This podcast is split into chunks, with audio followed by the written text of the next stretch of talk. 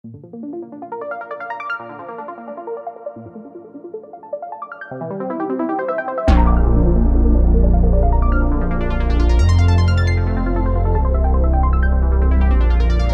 tal? ¿Cómo están? Muy buenas noches, soy Arnoldo Cuellar. Soy integrante del Laboratorio de Periodismo y Opinión Pública y es un gusto para mí estar esta noche con ustedes para hablar de lo que está ocurriendo en términos de un hecho histórico, sin duda, la próxima cita electoral de Guanajuato que se ha venido configurando en sus protagonistas en los últimos días, prácticamente ya una nómina completa.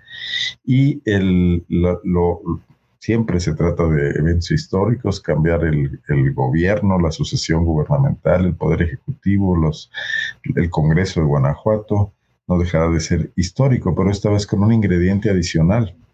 Por primera vez, hasta donde se sabe al día de hoy, serán cuatro mujeres representando algunas de ellas a partidos políticos y, y otras a coaliciones políticas, que significa eh, la unión, la alianza, el, el establecimiento de un compromiso de cogobierno entre varias eh, franquicias políticas. Cuatro mujeres eh, que no dejan lugar en este momento a pensar, además dos de ellas competirán como primera y segunda fuerza política, otras dos en partidos eh, con más baja votación histórica, pero esto no deja ninguna duda a saber ya que la próxima eh, gobernadora de Guanajuato, lo será efectivamente, será una gobernadora mujer.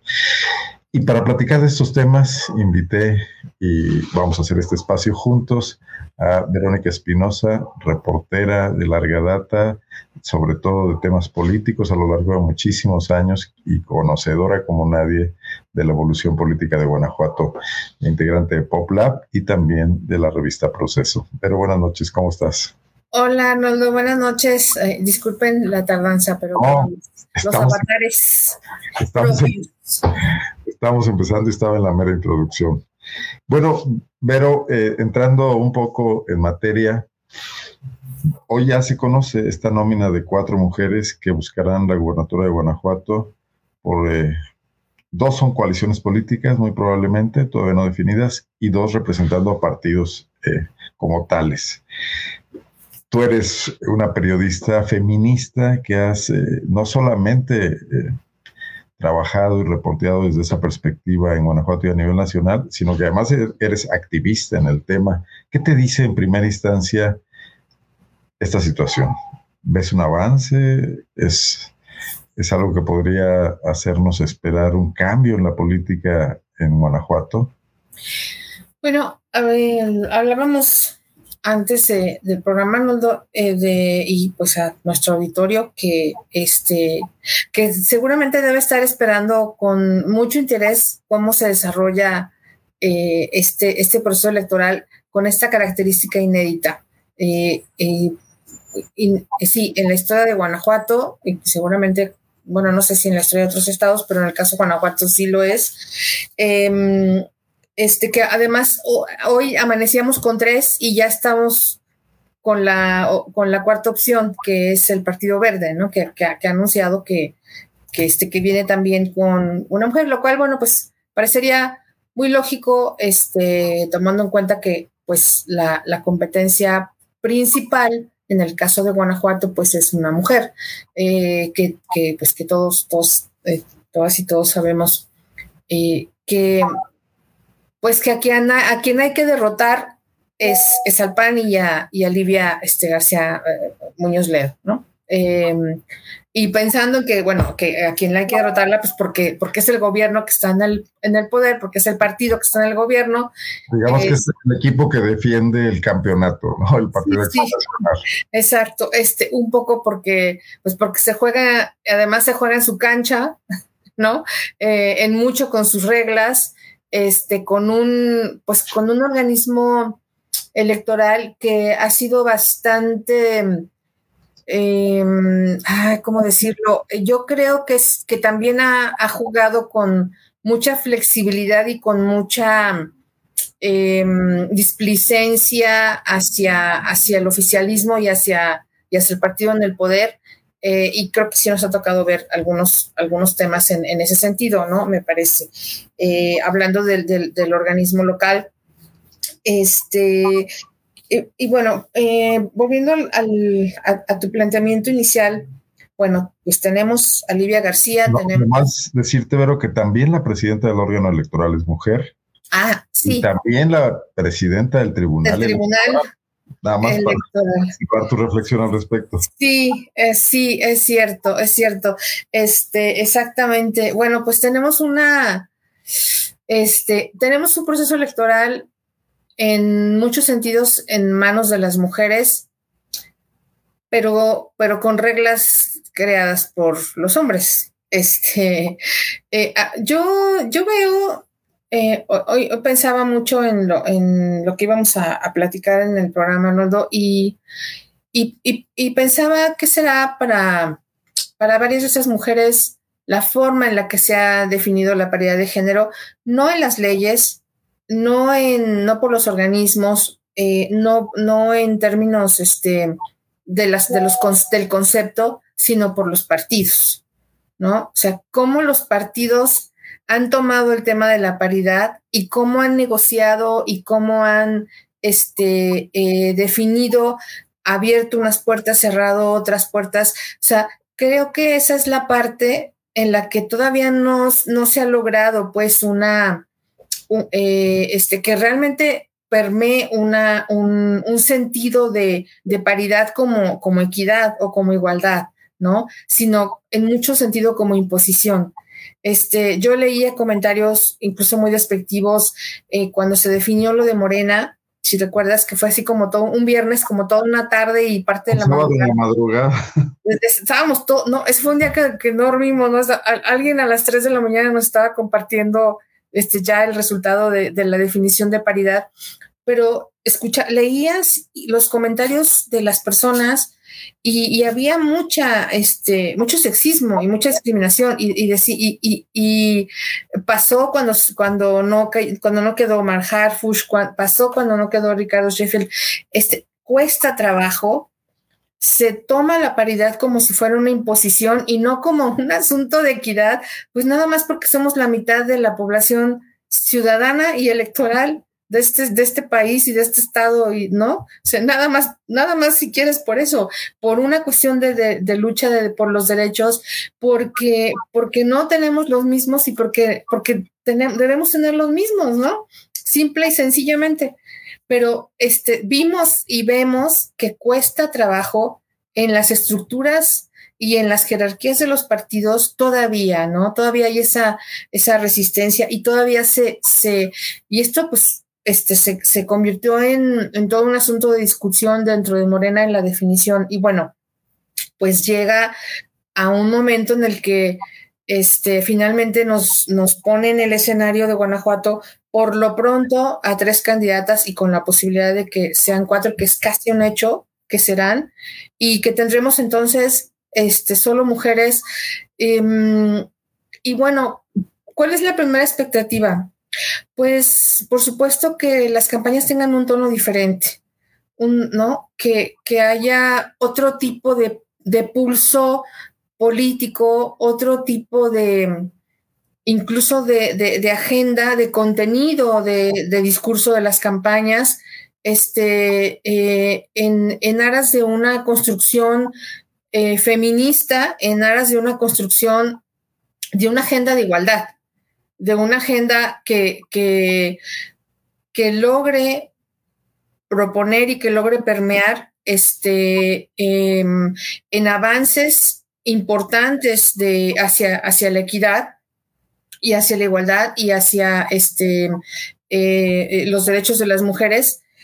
Eh, por supuesto que ese sería el primer, el primer gran deseo y el primer, este, eh, la primera gran necesidad, sobre todo en un estado como Guanajuato, donde vemos este, cómo, cómo tenemos las marcas de, de, la, de, la, de, la, inequidad, incluso laboral, económica. En, PopLab hemos trabajado y hemos reflejado parte de todo esto, una violencia feminicida eh, que tiene al Estado en los, en los, primeros lugares, en el primer lugar de, asesinatos de mujeres en, en, el país, este, una violencia laboral, eh, eh, todavía situaciones de, inequidad en términos económicos, violencia incluso en, este, en centros de investigación y en academia, eh, donde uno pensaría, uno pensaría que pues son ámbitos de, conocimiento y de, y de ciencia que donde no debería de pasar, pero pasa, y pasa incluso de una manera mucho más este, cruel, ¿no? Que, en otros espacios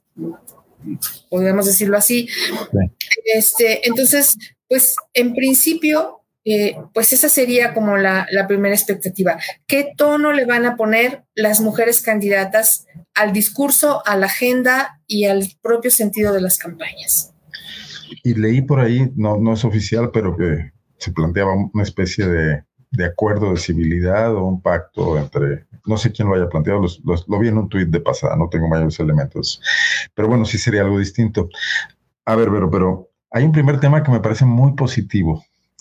O sea, el, el hecho de que esto está probando fehacientemente en el terreno de los hechos que las medidas afirmativas funcionan contra lo que muchos eh, criticaron siempre de que era un favoritismo, de que debía medirse la capacidad y no las cuotas, etcétera. Y me refiero a, en particular a esto. Al menos tres de las eh, candidatas, sobre todo las que ya formalmente lo son, que son Livia Denise García, Alma Alcaraz y Yulma Rocha, porque de, Virginia Magaña del Verde aún no se ha oficializado, todo está en, en, versiones y en rumores, aunque es prácticamente seguro, ¿no? Pero las tres primeras provienen de carreras legislativas. Y el legislativo fue el primer espacio donde se logró la paridad en la composición del órgano. Y no se logró porque los partidos, a los partidos les costó mucho trabajo, las dirigencias masculinas, asumir eso. Inventaron las Juanitas, etcétera, estos episodios. Eh, se resistieron muchísimo, ya tiene varias legislaturas que ha pasado, y estas tres mujeres han crecido en las legislaturas. O sea, es, por, esa parte yo veo la renovación de, una expectativa política de cambio generacional, en este caso de cambio de género, proviene de las cámaras, que es el primer lugar donde se dieron estas medidas afectivas, ¿no? Eh, me parece es que eso es algo que, que, vale la pena ponderar porque frente a tanta resistencia, eh, no solo el hecho, pues, de que, hoy los partidos se tengan que decantar, presionados por las nuevas reglas, etcétera, sino de que a ninguna de ellas se les dispute la capacidad de ocupar ese espacio, porque están perfectamente entrenadas como políticas y porque además han hecho carreras mm, destacadas en medio, digamos, de una gran mediocridad, pero por lo menos han sido en su momento eh, Livia Denise en sus dos legislaturas, con todos los asegúnes, eh, de eso la catapulta la Secretaría de Gobierno. Alma Alcaraz, que en una primera legislatura que tiene, este, ha sido muy activa, a veces no tienen mucho impacto sus intervenciones porque pues la mayoría del PAN no, no, deja pasar ninguna ni de sus iniciativas, ni de sus puntos de acuerdo, ni de sus críticas, etcétera, pero ahí está eh, como cuchillito de palo. Y Yulma, que es la más veterana de todas, que inicia en el PRI una carrera desde muy joven, que se ha hecho diputada federal, que ha tenido claroscuros en su carrera, como muchos otros políticos, a los cuales nunca nada de eso les ha impedido seguir avanzando. Eh, en la última etapa, yo creo que su última diputación federal y la actual diputación local, dio un giro muy interesante porque algo que Yulma no tenía hace años, cuando empezó su carrera política, era una perspectiva feminista y creo que la adquirió, no sé si en el roce con otras políticas, no sé si asistiendo a, cursos o capacitaciones o lo que haya visto. Ah, yo me encontré una Yulma muy cambiada en esta última legislatura a como e, ella empezó originalmente. Entonces, no sé cómo veas esto porque creo que en su momento sí se encontró muchas resistencias en construir eh, los espacios de paridad, ¿no? Bueno, yo diría que para, que para hablar bien o para hablar de lo positivo y para reconocer eh, esta parte que tú dices, Arnoldo, este, eh, habría que decir que em, efectivamente, bueno, este es el, primer gran espacio o, espacio de, alto nivel, el, los, el espacio parlamentario en el que justo, ¿no? Eh, inauguramos la paridad con ellos y entonces viene la oportunidad de fogueo, eh, viene la oportunidad de, de, entrar eh, a ser partes de las, de las bancadas. Eh, y, bueno, pues para bien y para mal, pero y, pues con logros y con fracasos, este, pero pasa que, que efectivamente no solamente se logra un, un, fogueo, no solamente este, vemos como al principio eh, de, estas legislaturas todavía permea, pero creo que, creo que vamos notando como, como ciertos despegues, ciertos despuntes. vemos como este, lo que pasaba en muchos casos que todavía, decía, todavía pasa, pero, pero creo que ya con ciertas diferenciaciones es cómo las mujeres llegaban a formar parte de las bancadas y, y, ahí se perdían, ¿no? O, ahí se, se, estancaban o ahí o, se o entraban en ese saco, en ese saco rígido de, de no sé, yo pensamos en el panismo porque pues siempre tenemos muchos años con una bancada mayoritaria de, Sí, del PAN, este, con un grupo importante de mujeres que tiene que asumir la, este, la, que la ideología y que, y que la, mm, eh, eh, ¿cómo se llama? Y que la, mm, este, agenda parlamentaria del PAN eh, es retrógrada en términos de, los derechos de, de, los, de la mujer y de las mujeres y de, y de, y de la equidad y la igualdad, ¿no?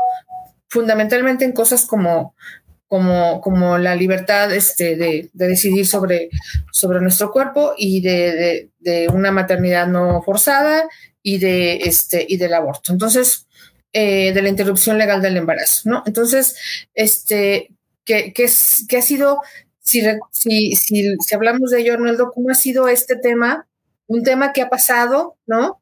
Ha pasado por la agenda este, legislatura tras legislatura tras legislatura, un montón de, luchas importantes desde las feministas, desde las, de las feministas históricas, de las feministas nuevas, de las jóvenes feministas allí eh, y, y ahí atorado, atorado, atorado, por una bancada donde hay este, mujeres y donde hay mujeres que se han opuesto porque asumen que esa es la agenda de su partido entonces decía, bueno, dentro de todos estos grupos, despuntan, eh, brincan o, saltan o se adelantan o vemos cómo eh, se concientizan este, y logran como desprenderse, como dar un, paso adelante, este, eh, moverse un poquito hacia, hacia el centro, hacia, hacia la izquierda o hacia el progresismo, para no ponerle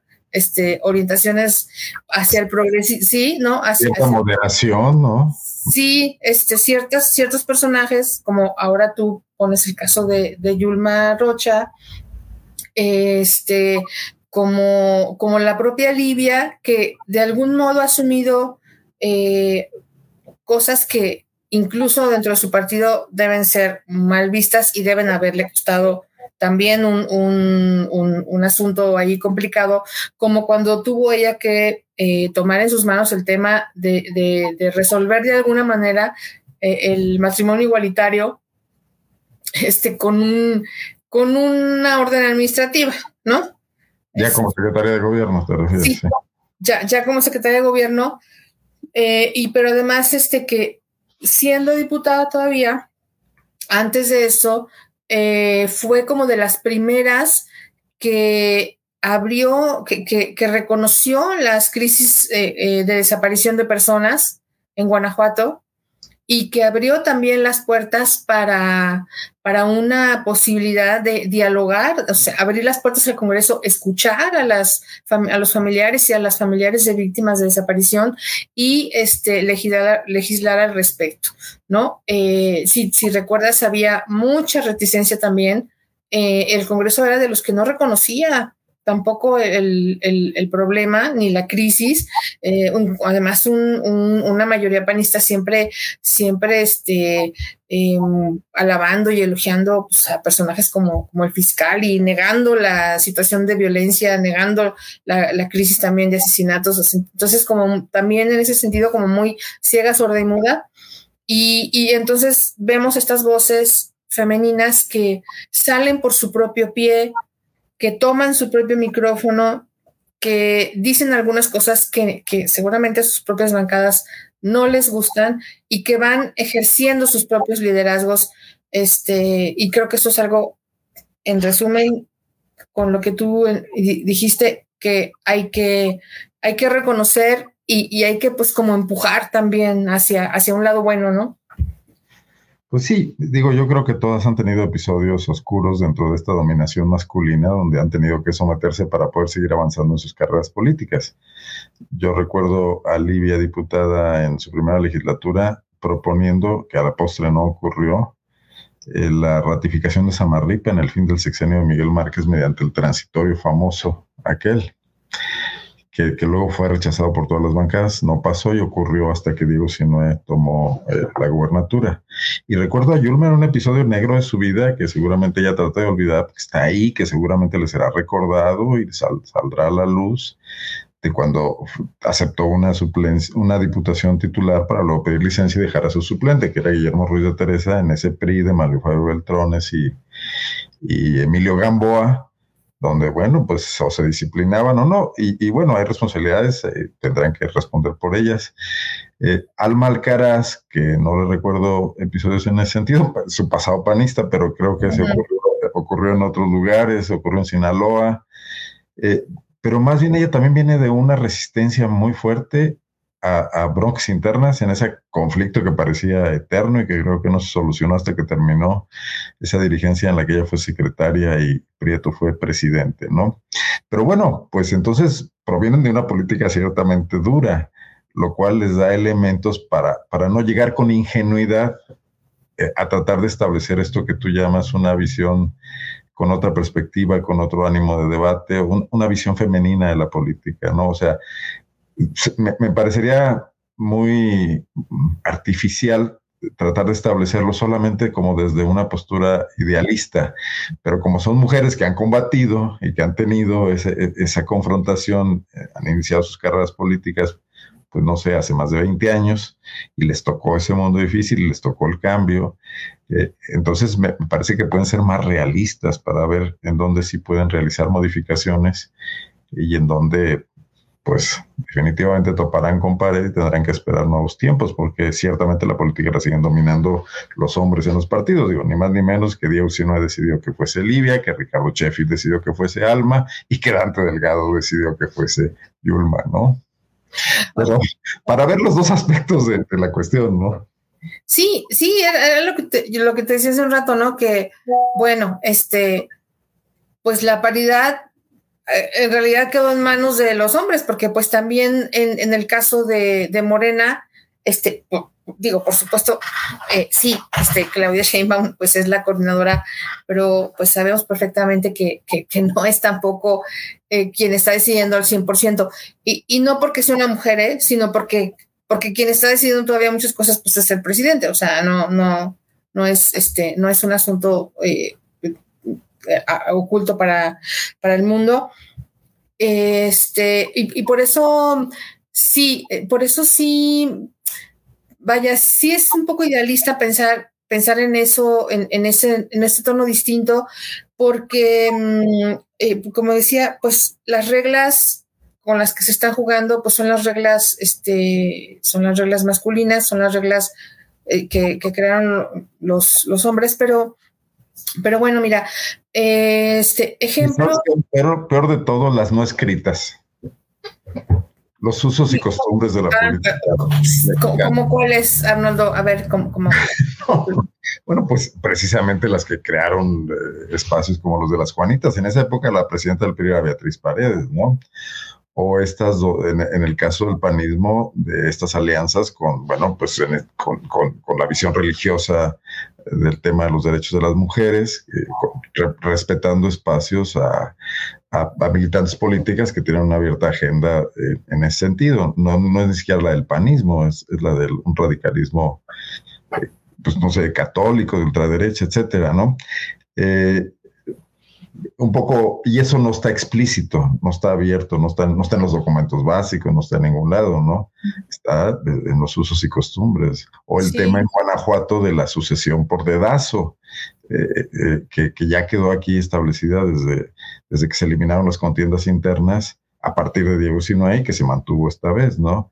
donde de alguna manera digo, podrías decir, bueno, pues Oliva trae el partido, iba a ganar, Marx trae el apoyo de Oliva, iba a ganar, pero iban a ese, a ese espacio de, debate público y a una elección abierta y ya de plano dijeron no, porque nos divide, etcétera, y nos vamos al dedazo y a la construcción de las candidaturas desde el presupuesto público, como volvió a ocurrir en esta ocasión, ¿no? Sí, ahora tuvimos además este proceso no oficial dentro del PAN en el que dos mujeres este, buscaron la, candidatura, ¿no? Eh, o bueno, una, una, no la buscó y la tenía y, la otra pues la quería. Este, y fue también un asunto como, como interesante porque llegó a haber realmente una mm, posición bastante, pues bastante nivelada, ¿no? Este, Alejandra creo que llegó un momento en que tenía pues un fuerte respaldo, incluso el tema de Marco Cortés, que ahí, estaba, ¿no? Este, eh, como que, como que sí, como que no, y como que desaparecía con ella, y como que iba a México, etcétera. Y, este grupo encabezado por Miguel Márquez, este, que, bueno, pues Miguel Márquez era como la sombra, como la figura de, de, ascendencia de, de, Alejandra, ¿no? Era como, como el peso, y era este, como Miguel Marx contra Diego Sinué, ¿no? Este, y, bueno, pues Alejandra contra Livia, pero, eh, pero pues sí, las eh, yo, yo creo que el episodio de las Juanitas ha sido uno de los más vergonzosos, de los más vergonzosos de, este, pues de la historia política para las mujeres en México. Y, yo no pensaría, pues ojalá que nunca, nunca más se, se vuelva a repetir, ¿no? Creo que ya no es posible. Pues, mm, bueno, pues, pues no, pero, pero mira, sabemos perfectamente que sí sigue pasando, que este, y va a pasar, yo creo que lo vamos a ver en, en, capítulos ya como a nivel municipal, sobre todo me parece municipios y cosas así, en donde van a entrar, este, si no el alcalde, la esposa, la esposa ¿no? Por decisión de, de él, ¿no? que es otro tipo de simulación. Sí, sí lo es. Sí, sí, sí, o sea, no, no nos hagamos y no es un asunto, otra vez, no es un asunto contra las mujeres y no es un asunto porque que lo dijamos porque son las mujeres, no, sino porque son ellos haciendo una operación este, este, política conveniente, porque como no pueden quedar, ah, bueno, pues entonces que quede.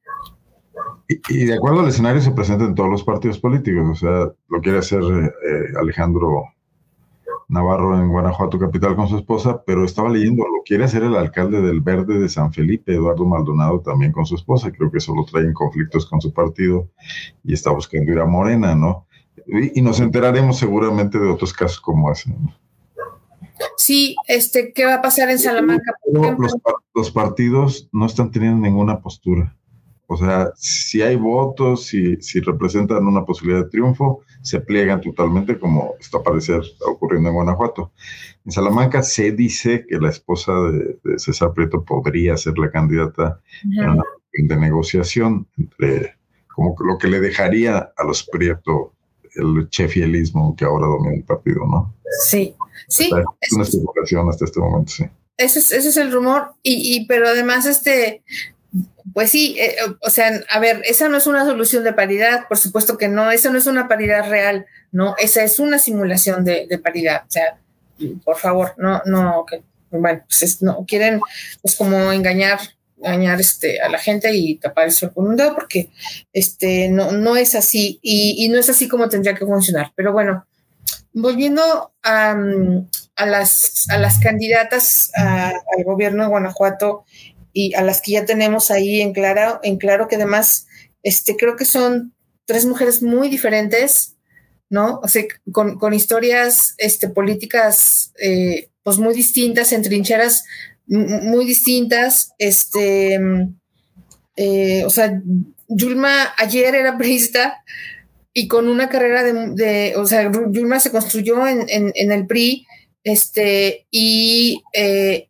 y, además, bueno, se construyó en el PRI y ahora es arrinconada en el PRI, o sea, es, ignorada, es este, eh, o sea, por no, por no disciplinarse a la diputación prácticamente. a una cúpula, a, una cúpula que, que, está ahí regenteando lo que, lo que queda del PRI, este, pues, pues es, es em, eh, relegada y es este, eh, ignorada y, demás, ¿no? Este, eh, una entendería, bueno, ella busca salidas porque ella quiere continuar con una trayectoria política. Em, también creo que esta etapa diferente con, esta bancada que se llama bancada, se llama o se autonombra bancada feminista, yo creo que todavía le falta un, un, buen trecho para llegar a eso, pero yo creo que han, pero creo que han dado los pasos, ¿no? Y que han dado varios pasos, este, por lo menos en términos de visibilización y de y, también de resistencia, ¿no? A, este, pues a una, a una postura eh, conservadora, antiderechos, retrógrada, eh, en, perjuicio de las mujeres, pues bueno, eh, ha habido ese, ese esa mm, esa, ese contrapeso. Entonces, bueno, pues eso, por supuesto, ha sido, ha sido importante, ha sido público y creo que eso le, le da a, Yulma este, pues, pues, cartas, ¿no? Cartas para, eh, para, para presentarse como alguien que quiere hacer eh, que quiere hacer cosas en un, efectivamente en un escenario de, de agenda de las mujeres. Ahora, yo esperaría que esto que ha mostrado y este camino que ha tomado dentro del, Congreso, dentro de la legislatura, pues lo, pueda llevar este, a, la campaña, ¿no? Eh, yo esperaría eso. Este, Hay un ubicarse con un partido como MC por la agenda de derechos, que creo que por ahí pudiera ser. Tiene otros problemas de MC, como que ahorita está postulando a este actor Palazuelos en Quintana Roo, ¿no? Pero bueno. Sí, bueno, y pues tiene como precandidato presidencial pues a un influencer que, este, que además tiene ahí la, la, el mazo de hierro, este, ¿no? En, en Nuevo León, eh, peleado todo el mundo, peleándose con todo el mundo en Nuevo León, a, Samuel García, pero bueno, creo que, creo que en el caso de Guanajuato, tú lo comentabas, incluso en lo, lo escribías en la columna del domingo, este, pues hay, hay ciertos personajes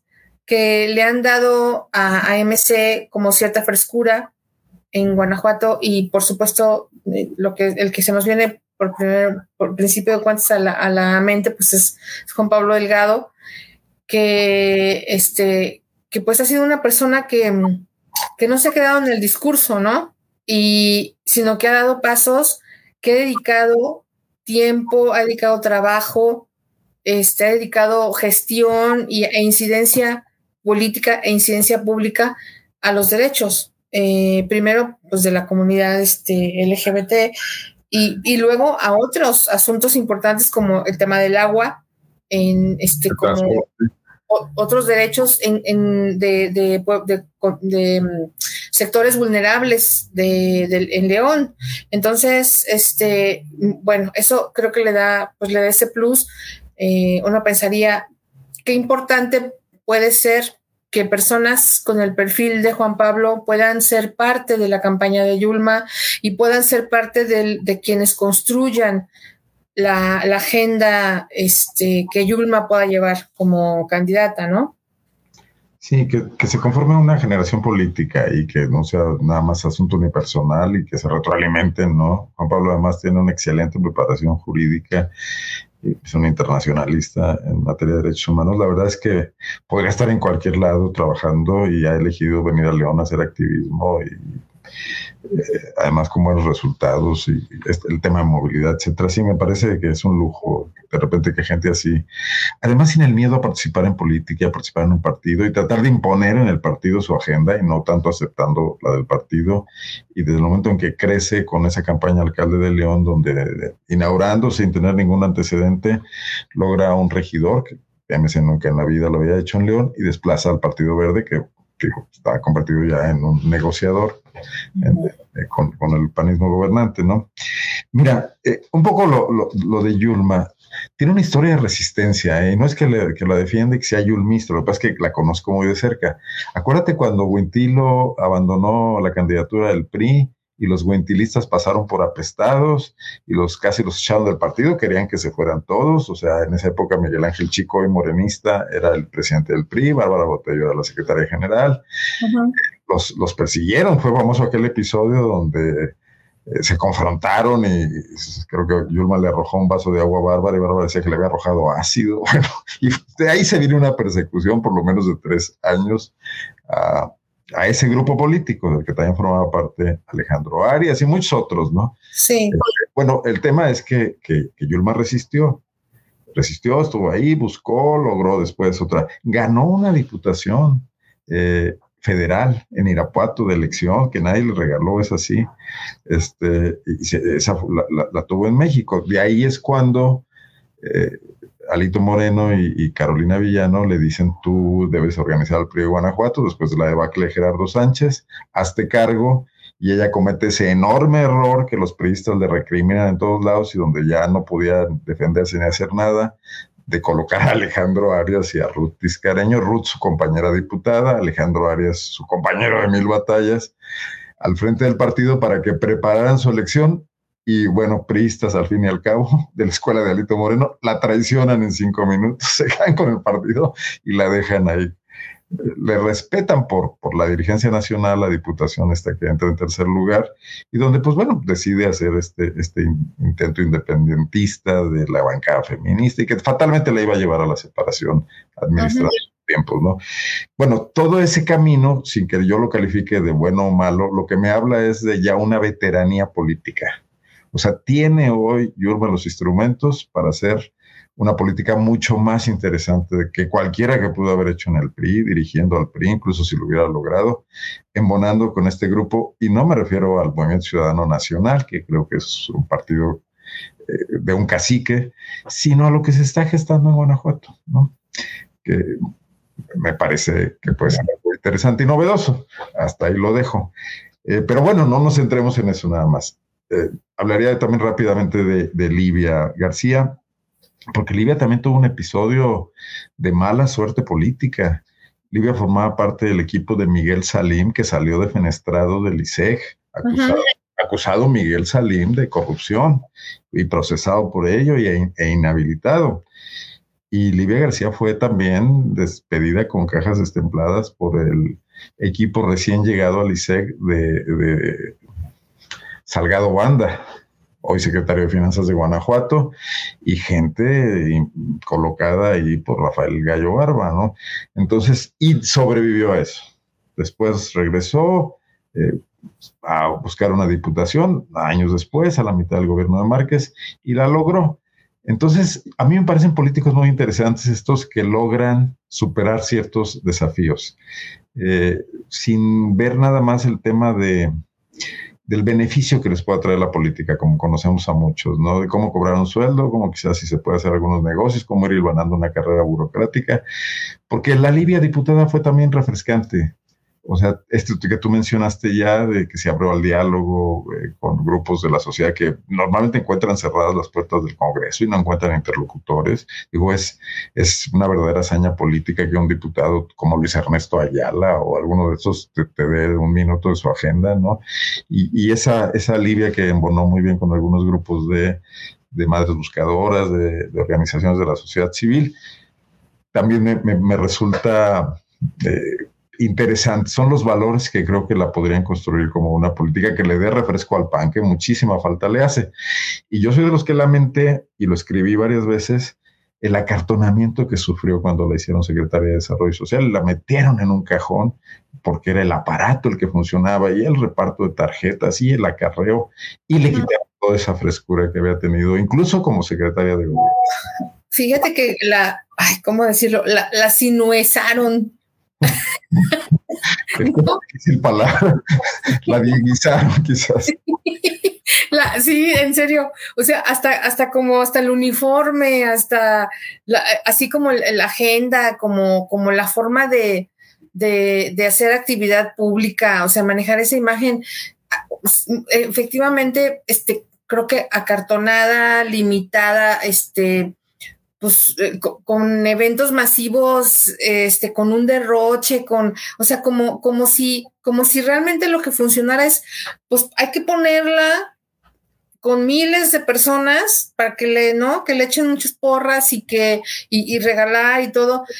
A mí eh, me parece que eso es también una forma de menosprecio de, de una persona que puede por sí misma, este, eh, colocar, una, colocar una agenda como secretaria de Desarrollo Social y Humano, llevar su propia, este, su propia conducción, ¿no? Y este, incluso, pues tampoco me parecía que era ni siquiera como el estilo de, de, eh, sí se, sí se vio como, como forzado, que, que la meten en, en, en, una lógica que trae, que trae, pues que trae Diego, que, que le funcionó a Miguel, que le funcionó a Diego, porque tenían... Miguel, muy naturalito, ¿eh? quizás es tenían cero carisma. Sí. No, porque tenían cero carisma, porque eran unos, o sea, desconocidos. En, hasta el momento que llegaron a la secretaría, no tenían así una, tenían una carrera mm, pues de muy bajo, de muy bajo perfil público, este, de, em, muy poco fogueo, muy poca eh, participación como en la vida pública estatal, hablando de lo estatal, ¿no? Este, pero además personajes que eran eh, que no tenían carisma, que eran limitados, que no tenían discurso, que este, pues que eran la verdad bastante grises los, los dos. Y eso no era Libia, ¿no? Libia era muy diferente. Eh, Libia tenía una personalidad que que había despuntado desde la legislatura, que había despuntado fuertemente en la Secretaría de Gobierno, porque además, bueno, se lo pusieron y ella supo también eh, eh, como tomar como, como temas, eso se le ha criticado también mucho, hay que decirlo, tiene lo, esto bueno y esto malo, que, que se piensa que también usó o capitalizó estos asuntos de, este, de, de los colectivos y de, ¿no? El tema de la desaparición de personas, las víctimas, este, porque bueno, son temas que están dentro de la agenda de la Secretaría de Gobierno y que de algún modo, este, pues a ella le, le dieron como, como esta posibilidad de... Pero tenía ya eh, una cierta trayectoria desde el Congreso. Sí, desde el Congreso, pero, pero eso se afianza, se afianza en, en la Secretaría de Gobierno porque ya le toca directamente atender esa agenda como parte de sus responsabilidades. Este, y, o sea, creo que eso eh, y bueno, toma temas que Diego no quería, ¿no? O sea, lo que menos quería Diego era hablar de desaparición de personas, hablar de, personas del mismo sexo. Hablar de inseguridad y hablar de aborto y hablar de nada de esto, ¿no? O sea, el cero. Entonces, pues Livia agarra esos asuntos y los maneja y, lo, y, habla de ellos y los, y los tiene, los trae en la agenda, este, pues, pues entrándole, ¿no? Eh, eh, decíamos incluso con, eh, seguramente con, algunas reacciones que a los propios panistas pudieron no gustarles, como el asunto del matrimonio igualitario, pero bueno, ella lo, asume, ella lo resuelve, o sea, ella, ya estaba afianzando esa, esa carrera pública y este, y bueno, pues la, llevan a la Secretaría de Seguridad Social Humano en este enroque chistoso que hace, ¿no? Además con, la persona que todo el mundo pensaba que, que sí podía ser, y que, no, que nunca fue, ¿no? Más entonces, ellos pensaban que podía ser y todo el mundo pensaba que no. Eh, es la impresión que me queda, ¿no? De Jesús Oviedo. O sea, a Jesús Oviedo le hicieron eventos masivos y le hicieron, hicieron lo mismo, pero no hubo manera. Con Jesús Oviedo no hubo manera, ¿no? Entonces yo pienso, bueno, Livia ni siquiera necesitaba eso. Y, eso creo que ha sido muy mal visto. Creo que políticamente ha sido un, error porque, porque no, no habla bien que, que, te pongas a... O sea, no había necesidad, ¿no? De ese derroche, no había necesidad de, de, de toda esa faramaya y toda esa parafernalia. Este, para alguien que realmente me parece que lo pudo haber hecho incluso discretamente y creo que lo pudo haber hecho bien, ¿no? Y, y qué triste que, que, hayan pensado que tenían que recurrir a eso. Dice Kenia Velázquez, la adiegaron, es la palabra correcta ya. Y yo digo que va desadieguizarse. bueno, y Yalma Alcaraz, ¿qué te dice? ¿La conoces? ¿La has visto como diputada? ¿La has visto como dirigente? Eh, un poco su historia. Su historia es eh, panista en Sinaloa, del ala de, de, Maquío, el hijo de Maquío, de de los Cloutier, eh, un poco se vincula a ese grupo político, Manuel Cloutier hijo, cuando busca la gobernatura de Sinaloa, eh, fue diputada, fue dirigente estatal, o sea, conoce el, tema partidista, y luego se va a trabajar a el gobierno federal con Felipe Caldero. Según a mí me ha platicado, y también lo ha platicado ya públicamente, lo, lo ha dicho en varias ocasiones, sale de la Secretaría de Gobernación del área de juegos y sorteos, porque en la recta final del gobierno de Calderón le llegaron instrucciones de su jefe directo para firmarle contratos de publicidad a las grandes empresas televisivas del país por cantidades multimillonarias que ella tenía que rubricar y que evidentemente eran pagos para la campaña electoral que se venía, ¿no? La de Josefina Vázquez Mota. Eh, se niega a hacerlo porque por cuidarse personalmente, por decir esto, porque además es contadora pública y experta en temas de auditoría y de fiscalización. Entonces renuncia al cargo, lo cual es interesante también, no, no, se espera hasta el final, no hace lo que le dicen y, se va sin chamba.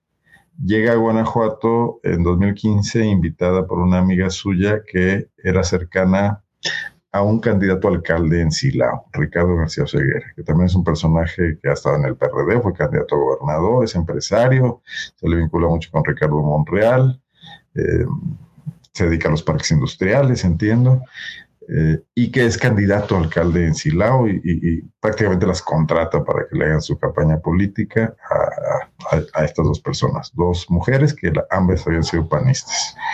Ahí llega a Guanajuato, se queda a vivir en Guanajuato y de alguna manera la beneficia esa participación porque cuando se logran los arreglos para tener la primera dirigencia formal en Guanajuato de Morena después de los instaladores del partido que habían venido de México, enviados directamente por Andrés Manuel López Obrador a construir el partido, esta dirigencia resulta en un pacto donde eh, Ernesto Prieto Hijo resulta presidente y Alma Alcaraz eh, secretaria general.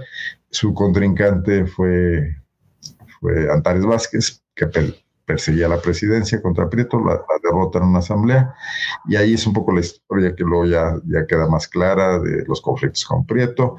Y esta diputación local, de alguna manera, porque fue plurinominal, la logra en estos acuerdos políticos que construyeron la alianza de Ricardo Sheffield con el superdelegado, el delegado de bienestar, Mauricio Hernández Núñez. ¿no? Y, llega a la Cámara. Yo creo que no le regalaron nada. Yo creo que ha sido una diputada destacada para los diputados que ha presentado Morena, unos de ellos ausentes, otros faltistas, otros muy grises, ¿no? Eh, creo que Alma ha sido una diputada decorosa en ese sentido. Creo que le ha, devuelto al partido parte de lo que el partido le dio con esa diputación plurinominal. Y ahora, pues sí es una auténtica sorpresa política, porque ni siquiera había dicho que estaba buscando la candidatura a gobernador, a gobernadora. Aparece en esa asamblea de ese se depuran a los muchísimos, no me acuerdo, más de una docena de aspirantes y quedan solo cuatro, Ricardo Sheffield, Almar Caraz, Antares Vázquez y Ernesto Prieto padre, que es Ernesto Prieto, no, no me acuerdo el segundo apellido, Gallardo es el hijo, pero bueno. Ortega. Ortega, gracias, gracias. Este, ¿Cómo la ves tú Alma Alcaraz, sus posibilidades, sus fortalezas, sus debilidades? Eh, nada más, atrás de ella está también este tema de la popularidad del presidente de la República y lo que marcan de muchas encuestas de un crecimiento del voto de Morena. Sigue siendo segunda fuerza política, pero eh, muy, muy aventajado con respecto a los, votos que obtuvo Sheffield en 2018, ¿no? Bueno, es que eh, Alma parte de cero como candidata, ¿no? Entonces, Alma tiene así para lograr así, si es que, si es que no, no tiene negativos. No tiene, sí, o sea, no, eh, eh, Alma puede crecer, o sea, yo no creo que, que, sea una persona que se hunda, a menos que de verdad sea, haga una muy mala campaña y sea una persona totalmente errática, ¿no? Este, pero bueno, yo, yo, ya lo hemos comentado en alguna otra mm, columna, videocolumna, decíamos, yo, yo pienso que va a ser un choque de trenes de, de Estado contra Estado, de, de, estructuras contra estructuras, pero hablando de las, de, de las candidatas, este, eh, en este momento, pues ella es como es la novedad, o sea, lo dijiste muy bien, ¿no? Eh, Alma es la candidata que no esperábamos, ¿no? Que nadie esperaba. Este, probablemente ni ella misma. Eh, no, no lo sabemos ahora porque no sabemos realmente detrás de la entraña, pues cómo, cómo pudo haber estado organizado esto, particularmente con Ricardo Sheffield. Este, o quizás tú sí sepas algunas cosas que luego nos compartirás, pero eh, lo que he reporteado, que desde luego pues tómalo con pinzas, es que los resultados de la encuesta son reales, que, que Alma tiene un capital político ahí que supera al de Antares Vázquez, básicamente que era en, ese momento su competencia, porque al declinar el género masculino tenía que ser una mujer y entonces quedaba entre Alma y Antares.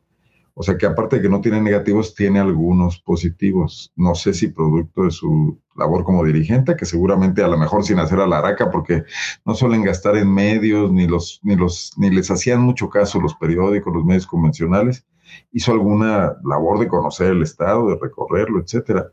Ese detalle no lo tengo, pero, pero el resultado.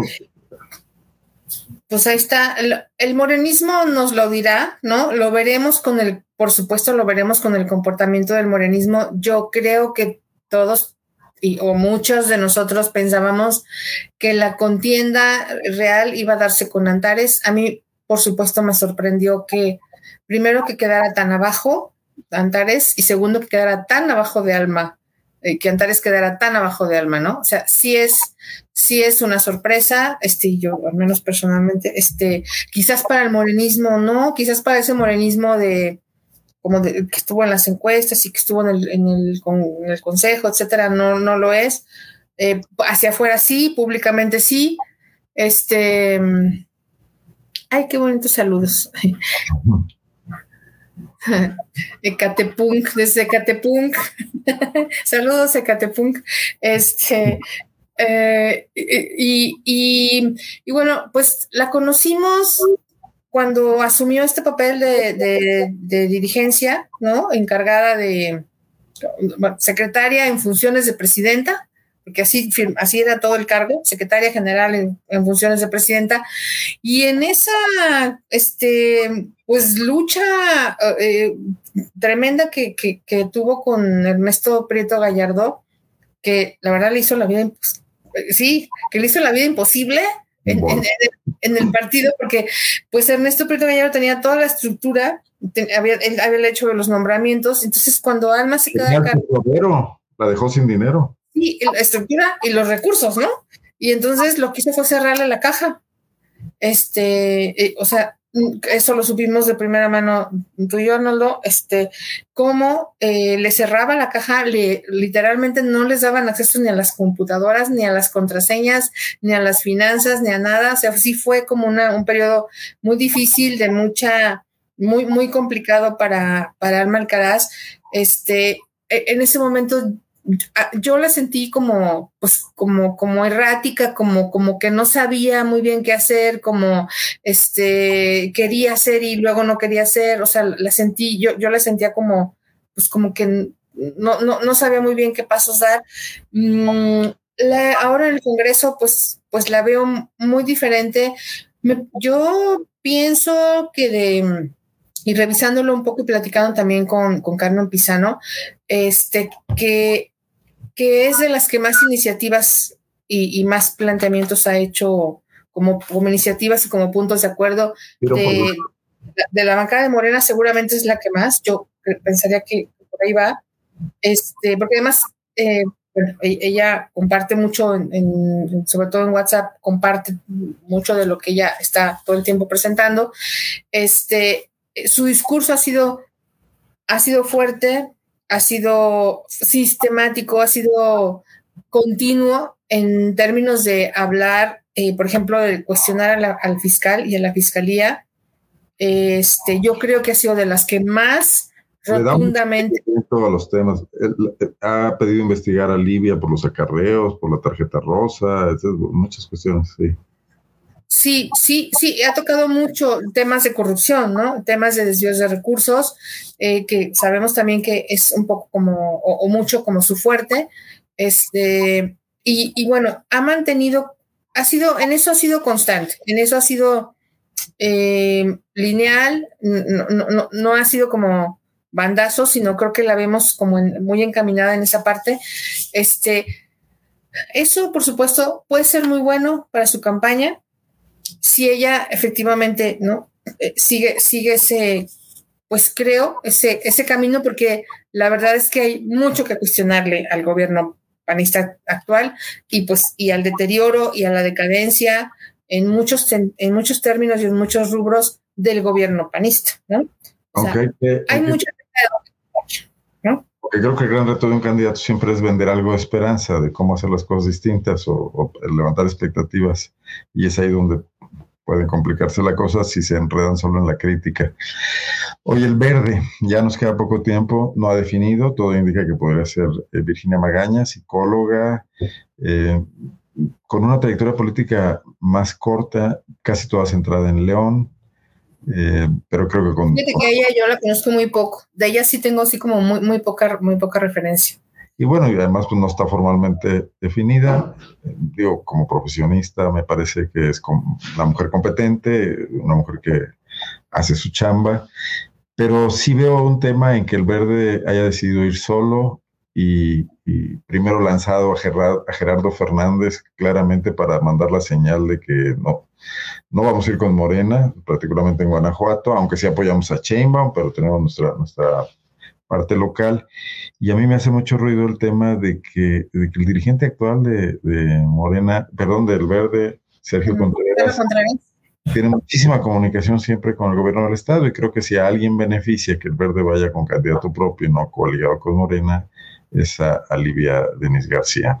Estuvo el fin de semana en, en, Guanajuato Betty Manrique, Beatriz Manrique Guevara, hoy flamante secretaria de Desarrollo, no, perdón, de Medio Ambiente. Medio Ambiente obviamente en Puebla, creo que hace una labor destacada allá, por lo menos lo que leo en sus redes, pues tiene más presencia, más, más movilidad, conoce muy bien el tema que nuestra secretaria de Desarrollo del Medio Ambiente local, que es poblana, la, de Guanajuato, ¿no? Pero se ve que vino a despedirse y a dejarles el partido y a decirles, pues ahí se ven, les deseo mucha suerte. Fuentes bien informadas me comentan que Betty muy probablemente vaya por una diputación federal en Puebla en alianza ahí sí, verde morena y con todas las de ganar. Su mensaje, fue, eh, yo lo que vi yo que publicó en redes algo así como agradezco, les agradezco que respeten mis, que apoyen mis decisiones. Este, eh, sí, a mí me llamó mucho la atención eso, ¿no? Porque era eh, el gran momento para una Betty Manrique candidata a gobernadora en Guanajuato. Digo, aunque haya pasado seis años fuera prácticamente del estado, o tres, tres años más bien, bueno, tres de diputada federal y tres en Puebla, eh, pues es el partido que ella construyó, ella hizo todo lo que el verde ha logrado, mucho de lo que ahora se ha perdido en su ausencia. Eh, y no, decide no ir y no ir a esa aventura y más bien ir a algo seguro. Y sí, dice que aquí se quede Sergio Contreras a cargo de las decisiones, como una especie de herencia, ¿no? Pero bueno, sí habrá que conocer a, a Virginia Kikis Magaña, habrá que ver qué, qué, qué, qué discurso porta, puede que nos sorprenda, puede que sea una revelación, puede ser interesante. Desde luego ya está ahí el tema de que cuatro mujeres con, profesionistas todas ellas, con una experiencia política, pues van a, va a ser un debate mucho más interesante. Yo tengo muchas ganas ya de ver esos debates, porque los de las pasadas elecciones francamente eran aburridísimos. Sí, eso vamos a ver. Improvisadas no son, este, todas tienen ya, o sea, todas tienen fogueo y, mm, este y fogueo en, una manera eh, en, espacios, en espacios pues de primer nivel de, la administración pública y de la política del Estado, este, que, que nos daría eh, la esperanza y que además nos, nos da como el derecho de exigir este, eh, agendas eh, de gobierno eh, también en, ese nivel, ¿no? O sea, con conocimiento, con profundidad, con conocimiento de la problemática del Estado, con propuestas este, que efectivamente puedan llevar por lo menos a atender este, pues asuntos de, la primera importancia en el Estado, uno, la seguridad, por supuesto, eh, como como el número uno en términos de lo que más preocupa y, de lo que, y, esa cadena que no se ha podido romper, ¿no? Eh, no digo que sea el, único, pero diría, bueno, es, es, algo que se tiene que, que se tiene que romper, se tiene que romper con esta, con esta racha. Y Pero los temas se acumulan junto a ese, hoy el del agua se va a volver súper prioritario. Yo creo que en plenas elecciones vamos a tener problemas de abasto de agua en algunas ciudades, en plenas campañas, mejor dicho, si no es que no llueve pronto. Y, y, el tema de los salarios y la competitividad de nuestras empresas que, que han redundado mucho en que la desigualdad se mantenga o, se incremente. Es la desigualdad también, ¿no? más las adicciones, que yo siento muy vinculado también al tema de esa desintegración que se da con este planteamiento de desarrollismo que no contempla cuestiones como las zonas habitacionales cerca de las fábricas y, eso, falta de planeación, ¿no? Sí, y la, atención a niñas, niños y adolescentes en, en, todos los sentidos, ¿no? Que ese es también como el otro gran, como el otro gran limbo, digamos, eh, y, bueno, pues lo que, lo que dije al principio, con lo que quiero cerrar es esta agenda de las mujeres, esta agenda que nos lleve pues a, al reconocimiento pleno de nuestros derechos, como una obligación del Estado y quiere decir como una obligación de la mujer que se convierta en gobernadora. Bueno, aquí estaremos para estar checando. bueno, pero muchísimas gracias, gracias por acompañarme en esta columna, que bueno, creo que habrá que este, institucionalizarla a lo largo del tiempo que se viene de pre-campañas y campañas, porque habrá muchas cosas que comentar. Así es. Lo, vamos, armando, por lo menos, este, no sé, cada, cada mes y luego ya en campañas quizás más seguido. Sí, este, gracias a las personas que nos escriben por sus comentarios, unos muy divertidos. Así es, nos hacen preguntas y bueno, luego no, van pasando. Pero sí, muchas gracias al público.